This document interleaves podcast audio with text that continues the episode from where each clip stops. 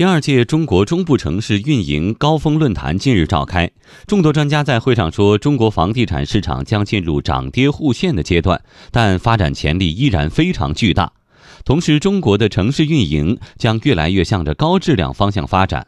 而作为城市运营的重要内容房地产市场那种简单拿地卖房的模式将难以为继。